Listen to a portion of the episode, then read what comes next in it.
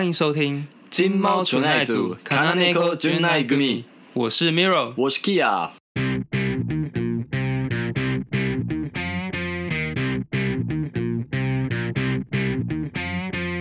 欢迎大家回到金猫纯爱组，我是 Miro。那今天的这个节目呢，也是邀请了一位嘉宾哦，因为 Kia 呢，他还在军营啊，而我觉得以我自己的能力还没办法独立支撑这个节目，所以我又邀请了一次嘉宾，一时嘉宾一时爽，一直嘉宾一直爽。今天的嘉宾又是上一集的嘉宾，欢迎 Hyung。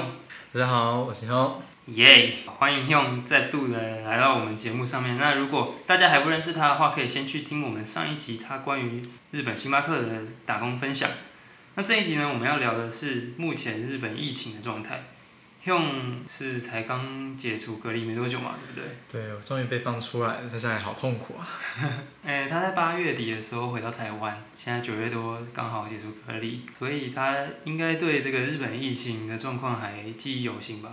嗯，对，我从疫情爆发以来，然后日本那个慢半拍的动作，到后来紧急事态，跟现在这样看似趋缓的这样子一个进程，都经历完了。那你算是就是 live with corona 的一个状态，在日本的时候。对，跟着他们国民一起经历了这个非常独特的一个体验。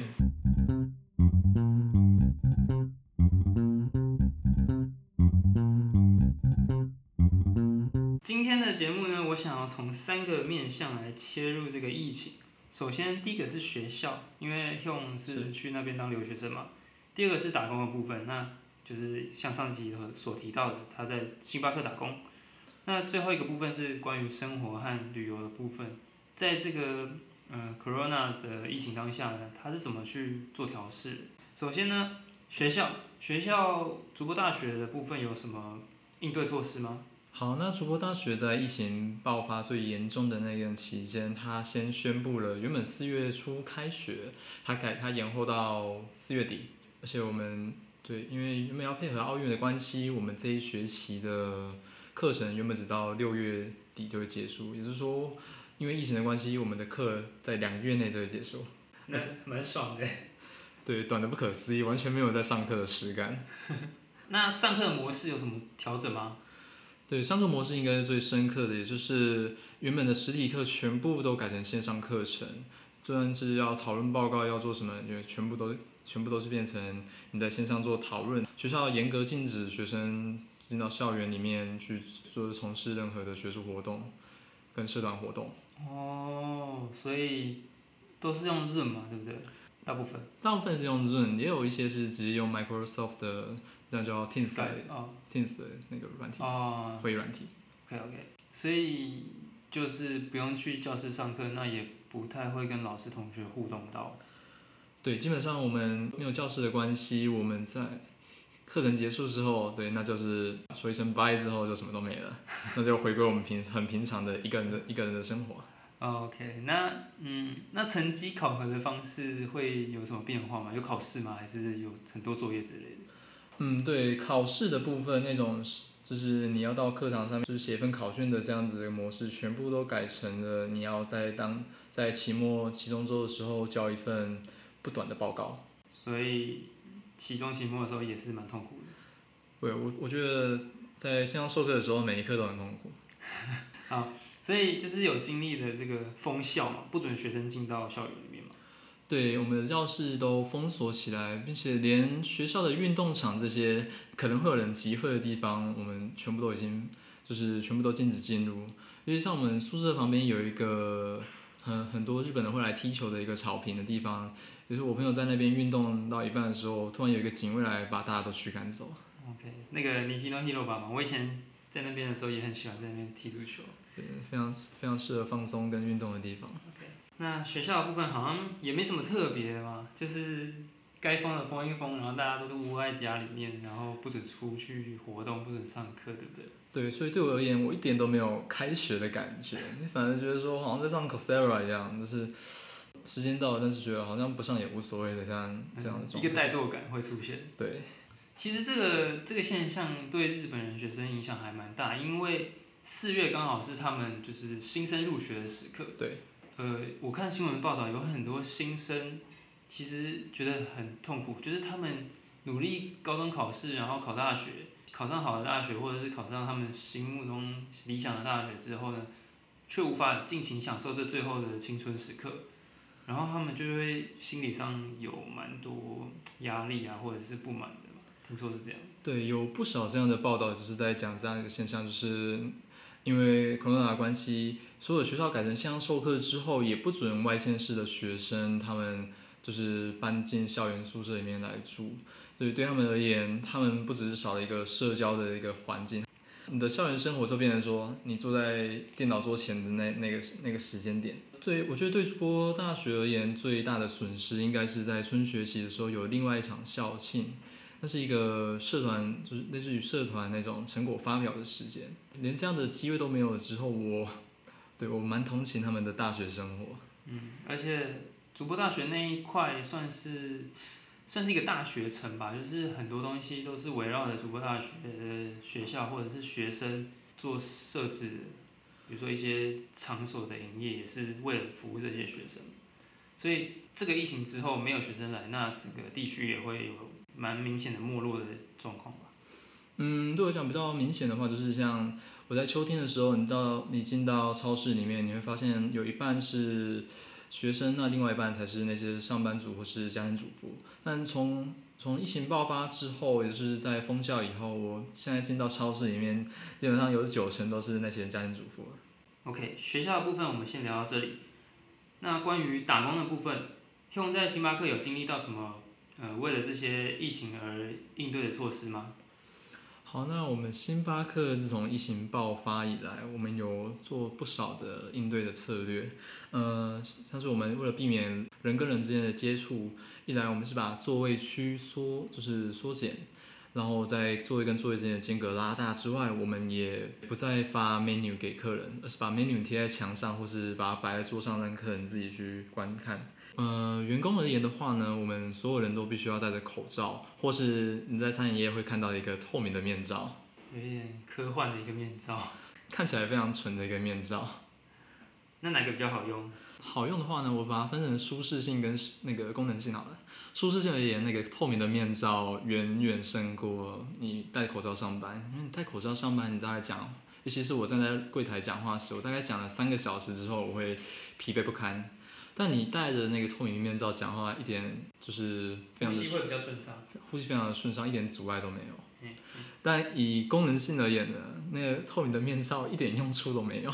这是在日本东京有一间星巴克的旗舰店，那间旗舰店原本是戴着那个透明面罩在上班，后来我去我去拜访的隔几天后，我同事跟我突然跟我说，哎，你知道那边的员工有人染病了吗？所以你，所以你有被框列成那个接触者吗？嗯，没有是没有，但是自从那个事件之后，我们又全全面改回戴口罩上班。OK，有点荒谬。但是我之前看日本新闻有看到，就是在紧急状态的时候，呃，星巴克在那些发布状态的这个县市就直接停业。嗯，对，在一些重点县市，像是东京、大阪、北海道这样的地方，他们在因为紧急事态的关系，他们直接闭店一个月到哎一个月到两个月的时间，而我工作的地方就是茨城县的茨城县这边的星巴克，也因为是在首都圈的关系，我也被强制休息了一个半月。所以休息期间你就没有领到钱了吗？哦不，他跟我说他会照着你们合约上签订的时数，然后打六折。哇！所以我不用工作，我是有收获。不是无薪假，太佛了吧？良心企业，良心企业。良心企业，大家如果经得起这个挑战的话，去日本的话可以选择这个星巴克来打工。OK，那还有什么特别的吗？就是你们每个时段的排班的人数有减少吗？对，因为疫情的关系，所以主要是因为那种外出的，就是会愿意来购物中心逛街的客人人数有明显的降低，然后尤其是我们。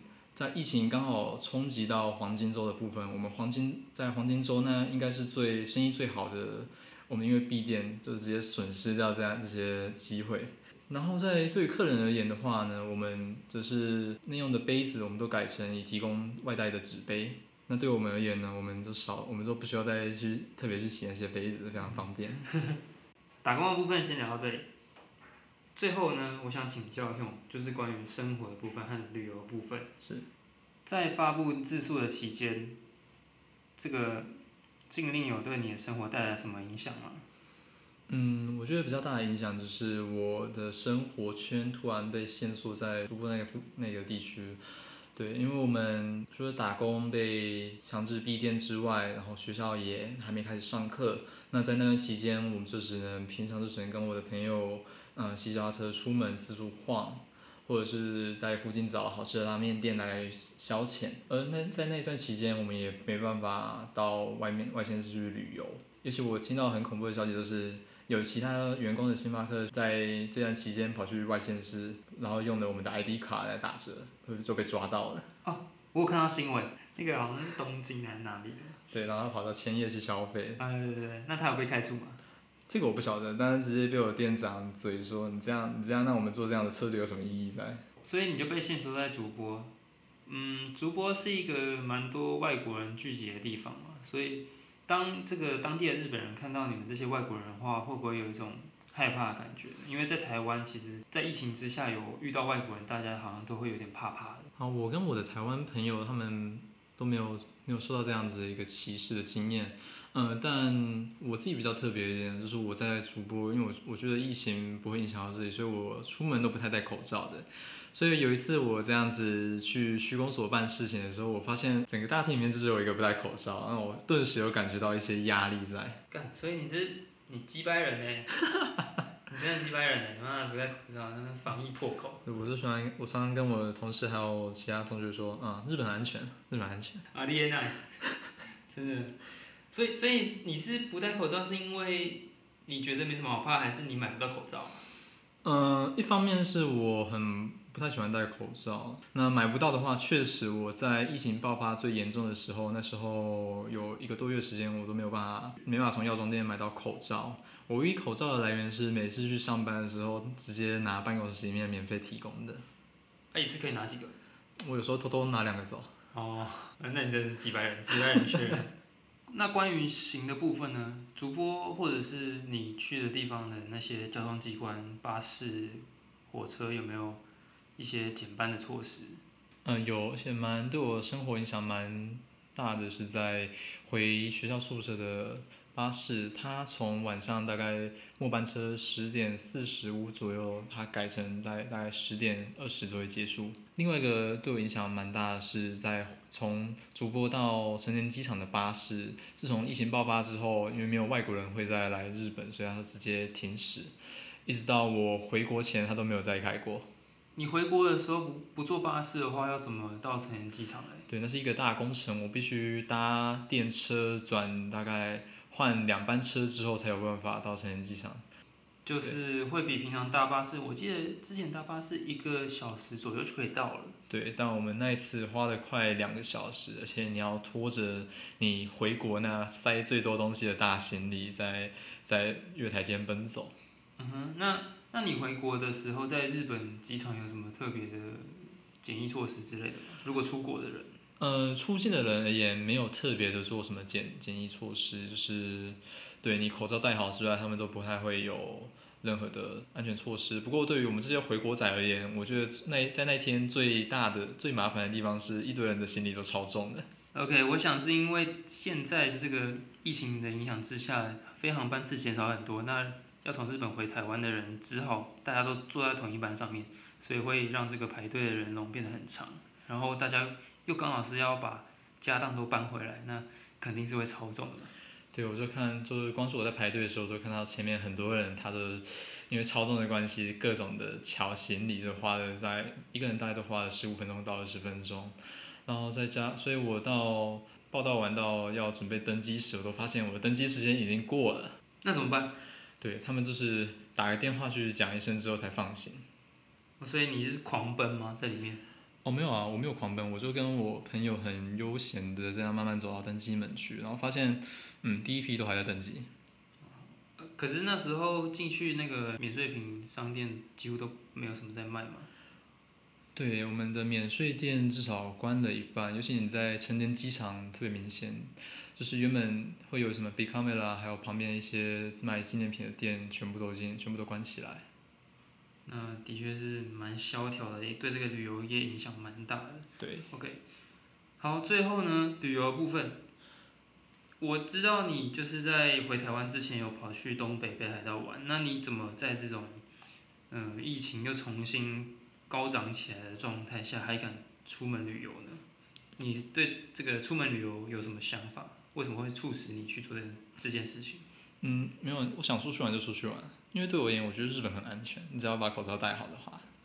那我在旅程的时候是从竹波一路到仙台，之后经过青森之后又到北海道，这样一路北征。嗯哼，那你是用什么样的交通工具前往这些地方呢？我用在夏季期间 GR 它出的一个叫青春十八的套票，这样搭着普通车舟车劳顿的一路北征。OK，那在这段路程上面，你观察就是对比疫情还没爆发之前，嗯、旅游的状况有什么差别呢？对我而言，我最深刻的是在青森跟北海道的函馆那边，因为因为没有新的外国观光客入境的关系，所以你的街道上变得非常的空旷。对我而言，这是空前绝绝后的高旅游品质。尤其是我到韩馆的时候，我们那时要去看韩馆的百万夜景，它那个上去的缆车，我们连排都不用排，我们就顺利的上去了。而且因为疫情的关系呢，我从韩馆站出来时，我发现四周的那些大饭店，他们的用房率可能不到十趴，所以在韩馆这边，他们有一个策略，就是尤其是我在 check in 完之后，我就从柜台那边收到一份两千块的韩馆这边的餐厅消费券。就就其实蛮像之前台湾在推国旅补助的时候，你住房可以获得夜市券那种感觉。对，那你有使用前阵子推出的那个 Go to Travel 的活动吗？嗯、那个我就没有使用，因为它的钱是在事事后才会发下来，而那个时间点我已经回台湾了。所以你就是自费，不过那个价格就是蛮变得蛮低的嘛，在疫情之后。对我们那时住的一个四星酒店，我们住的一晚一个晚上只要三千块日元左右。一个人吗？还是加起来两个人嗯，应该是单人单人三千块左右。？OK OK OK，也是，的确是以四星酒店来说的话，是蛮便宜的一个价格。所以说，你觉得这个疫情的影响对于你旅游方面来说，其实有正面的 效果吗？对，我觉得相对而言，就是对于日本的国内旅游来说，尤其像大家如果知道的话，像京都的道和神社或是浅草的雷门那边，就是几乎没有人影存在。所以，如果你想要去那些地方观光的话，会变得比较有品质一点。你可以很轻松的拍出好看的完美照。好，不过这当然不是一个长期下来好的影响啊，因为对于这些观光业啊、小麦业来说，呃，如果没有观光客进来的话，其实会导致他们整个产业的大萧条啊。所以还是希望这个疫情可以赶快过去，大家回到正常的生活。对，真是希望疫苗能够赶快上市，让日本能够重新的开放外国人进来，让来活络他们的观光业。尤其是他们砸了那么多钱在奥运上面，却被疫情这样搞，我非常的同情他们。嗯哼，好，不过再怎么样预测，再怎么样去做预判，也是我们这种事情小民也是很难说说得准这个疫情的发展啊，所以是，嗯，也不太多做评论。对，我们就希望日本能够早日的开放，我们能够早日的再重新回味那那日本旅游。好，那这期节目我们就先到这里。那希望所有的听众都喜欢，就是这两集邀请用来跟我们分享的内容。谢谢你们邀请。那如果有任何问题的话，欢迎到我们的任何可以看到的地方，Apple Podcast 的留言栏啊，或者是呃 Facebook 的粉丝专业，都可以跟我们联络。然后如果有想念 Kia 的粉丝，也可以上面留言，然后让他看得到。对对，期待他的回归啊！我们有很我我准备了很多那个话题，想要跟他就是录录在节目里面探讨。那我也很期待他放假的时候可以跟我们聊聊天。那这期节目就到这里，喜欢的话记得订阅，然后分享给所有朋友，谢谢，大家拜拜。拜拜。